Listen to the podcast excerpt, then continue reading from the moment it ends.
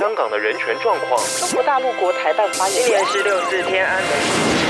从新闻看见真实的中国，欢迎收听《中国这一刻》。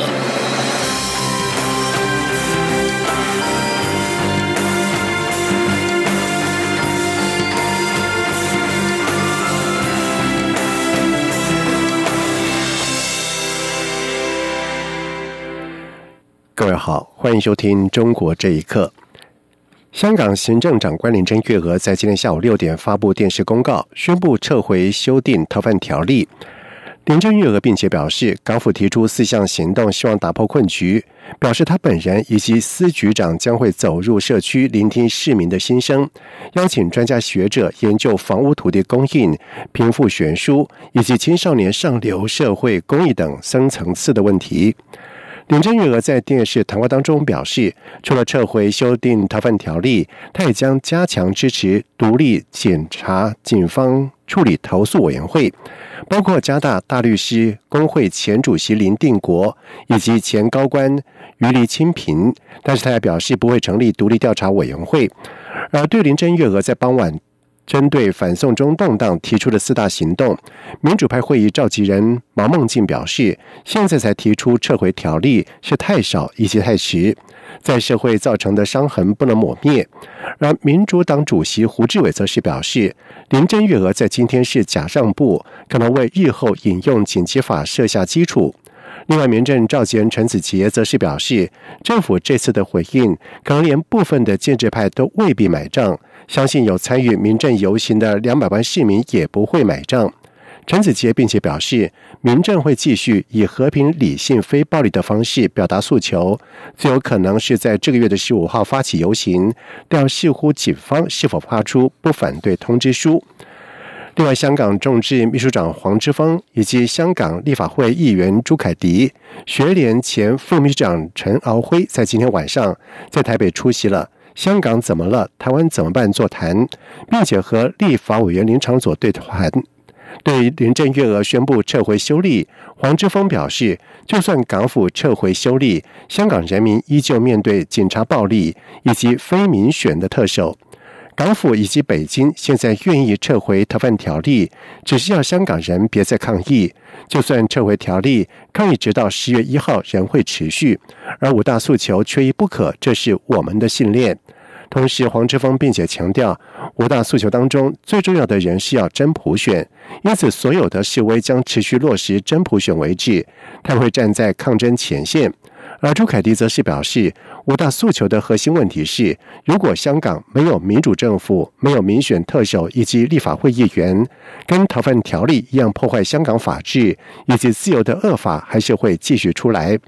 而陈安辉则是提到，全世界没有任何一个地方像台湾一样不受北京统治，但人民的意愿却能够影响北京的意志，因此他们这次来台北。就是希望呼吁台湾人民，在十月一号中共建政七十周年之前，能够站出来，有一场大型的集会声援香港，这势必对香港有正面的影响。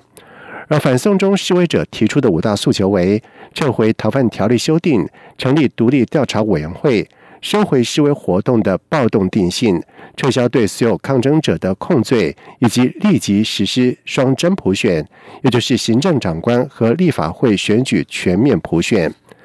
而香港知名的市民人士黄之锋呼吁台湾民众走上街头挺香港，并且呼吁台湾奠定难民法，协助港人。对此，蔡英文总统在今年表示，台湾非常支持香港人民追求自由民主，但不会介入。若香港人民需要人道协助，台湾现行法律已经有足够的基础可提供必要的协助。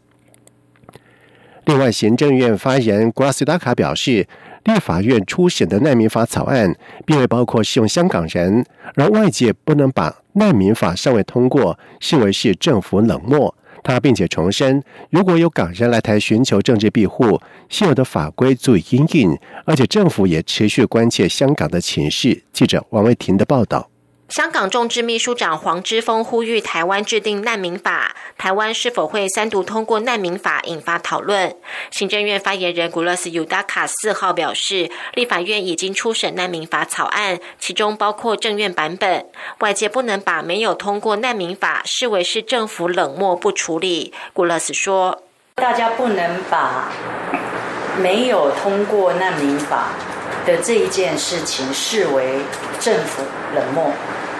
跟不处理，这完全是两件不一样的事情哦。哦，那民法的审议，我们一再的讲，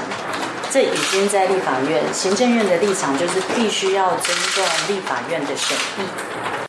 古拉斯表示，台湾不曾介入香港民主运动，但持续关注香港情势。政院的立场就是，台湾的现有法律，包括《两岸人民关系条例》、《港澳条例》以及《香港、澳门居民进入台湾地区及居留定居许可办法》，上述三项法律跟法规，足以因应因为遭到政治压迫来台寻求协助的港人。古拉斯表示，目前为止没有港人来台申请政治庇护。若未来发生此状况，政府会按上述三个法律及法规，依个案的状况处理，且个案必须经过行政院认定，是否要给予政治庇护，视为政治犯或政治被迫害者。他也表示，不能以是否通过难民法来推论台湾是否支持香港的民主运动。更何况立法旷日费时，如果认为通过难民法就可以解决香港问题，是过度推论或期待。中央广播电台记者王威婷采访报道。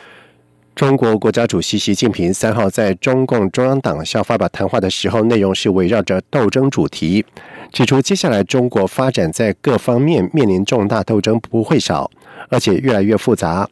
港澳台工作也在内。有学者认为，这是习近平在中共建政七十周年之际，以对外展现强势并且稳定内部局势的谈话。主要的目的还是确保能够稳定执政。请听以下的报道。根据自由亚洲电台报道，习近平在中共中央党校青年干部培训班的开班式上发表讲话，强调干部要发扬斗争精神，增强斗争本领。细数新华社的报道，习近平在会上至少提了二十次“斗争”一词。约翰霍普金斯大学客座教授普道维表示，在中共建政七十周年前夕，习近平没有细数过去已经取得的成就，而是强调继续斗争。很明显是要告诉党内，当前面对的挑战风险很大。普大伟表示，他不认为习近平在政治权力上有不安全感或不稳定的讯号，但是长期来看，习近平不是没有隐忧。普大伟说：“He's made himself responsible for everything. So if something goes badly wrong.” 是习近平把自己变成要对所有事物都肩负起责任的。如果有什么事情变成严重错误，这就会让党内质疑他接下来的长期领导。不过，至少现在没什么严重错误。虽然有一些问题，但我不认为这些问题会引起反对他继续掌权。美国厄克拉荷马中部大学西太平洋研究所所长李小兵则指出，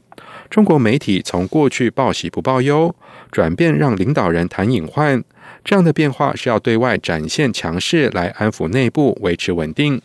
他并且表示，习近平在用词上有复古怀旧的毛式风格，从他上任以来就展露无遗。因为对习近平而言，这种方式能够有效延续执政。而在斗争的路线下，习近平最关心的还是中国共产党的执政跟领导不容挑战。对于习近平的谈话，路透社也指出。中共不会允许见证七十周年纪念活动蒙上任何阴影，但是现在已经面临包括经济发展减缓、陷入跟美国损害极大的贸易战，以及香港持续几个月的反逃犯条例修订的大规模民众抗议示威等等重大困难，这些都对强调稳定高于一切的中共造成极大的挑战。以上新闻由央广整理报道。中国大陆四川维权人士黄晓敏，因为揭露汶川地震重建涉及的贪腐，在被羁押了两年多之后，在日前被四川当局以寻衅滋事罪重判两年六个月。有消息指出，他是因为接受外国媒体采访以及网上发表民主维权文章被当局入罪。请听以下的报道：网名为“牛鬼的儿子”的黄晓敏是六四民运参与者，也是独立中文笔会会员。因为揭露汶川地震重建涉及的贪腐，反对在成都附近新建化工厂，以及声援四川访民。二零一一年被四川法院判刑两年半。出狱后，黄晓敏继续参与维权活动，并接受外媒采访，在网上发表有关民主维权的文章，并且在二零一七年五月十八号被成都警方秘密绑架，自此失联。之后才得知黄晓敏早已被成都警方以涉嫌寻衅滋事罪刑事拘留，日前被判刑两年六个月，目前被羁押在成都市看守所。黄晓敏的前辩护律师谢德平也向自由亚洲电台记者证实，成都金牛区法院上个月裁定黄晓敏寻衅滋事罪成立，判刑两年半。谢德平说：“我得到消息说他已经判了啊。”判了两年半，所以我也通知家属了。就是检索我们委托的时候，他已经认罪了嘛。根据掌握案件来龙去脉的知情人士表示，当局是以黄晓敏接受外媒采访以及发文攻击政府为由，把他入罪。他说：“警方指控说他是幺三年以来在自由亚洲电台新闻、中文独立笔会、阿波罗网、中国新闻网、维权网。”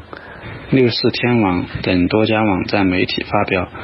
不实虚假言论，攻击社会政府及司法体制，在国内外造成了恶劣影响。黄晓敏的哥哥前法官黄云敏去年也由于煽动民族仇恨、民族歧视罪被判刑十年。黄云敏曾向家属透露，自己是因为向新疆百姓推广法律知识而被判刑。黄晓敏事后也曾就黄云敏被重判发表文章评论。事实上，四川当局在侵害人权上屡见不鲜，不仅将福海路、张俊勇、罗富玉等大批维权人士关入监狱，最近又将数以百计的信教民众拘押，造成了震惊世界的成都秋雨教会案等。在上个月，又将中国六四天网创办人黄琦以泄露国家秘密罪重判十二年。现在又将黄晓敏处以重刑，从这些接连不断的人权灾难中，可以看出中共当局践踏人权、无视法治的罪行。央广新闻整理报道：部分维吾尔人的苹果手机在过去两年间，因为浏览特定的网站而感染了恶意的城市码，而这些网站很可能是由中国政府支持的，主要的目的在监控维吾尔族穆斯林。而根据科技网站的报道指出，这些网站是针对宗教团体的。苹果手机的用户浏览这些网站之后，便会感染恶意城市码，而骇客便可以在使用者不知情的情况之下，获取使用者手机不受限制的存取权限，得到使用者的简讯、密码，并且追踪使用者的即时位置。而谷歌的安全研究人员发现了这些问题之后，也告知了苹果公司。而苹果公司已经在今年二月修补了相关的漏洞，而这个事件还引起了美国联邦调查局的注意。他们已经通知谷歌将这些网站从索引当库当中消除。而中国当局在新疆实行铁腕治理，实行严密的大众监控，全面进行包括了脸部识别技术的电子监控，并且到处设置检查站。此外，中国政府还将一百多万的维吾尔族和其他少数族穆伊斯林关押在在教育营，给他们强迫洗脑，严重侵犯了人权。中国电信巨破华为技术公司因为国安疑虑遭到了美国的制裁，但是其他国家在采用华为五 G 设备上仍然是摇摆不定。美国联邦参议员克鲁兹在三号表示，和采用华为设备的盟友交换情报十分的愚蠢。克鲁兹在华府智库哈德逊研究所表示，一直以来中国都是美国最重要的地缘政治对手。中国的目标是成为全球霸权。他担忧中国在太空跟网络两大领域的军事投资将对美国带来威胁。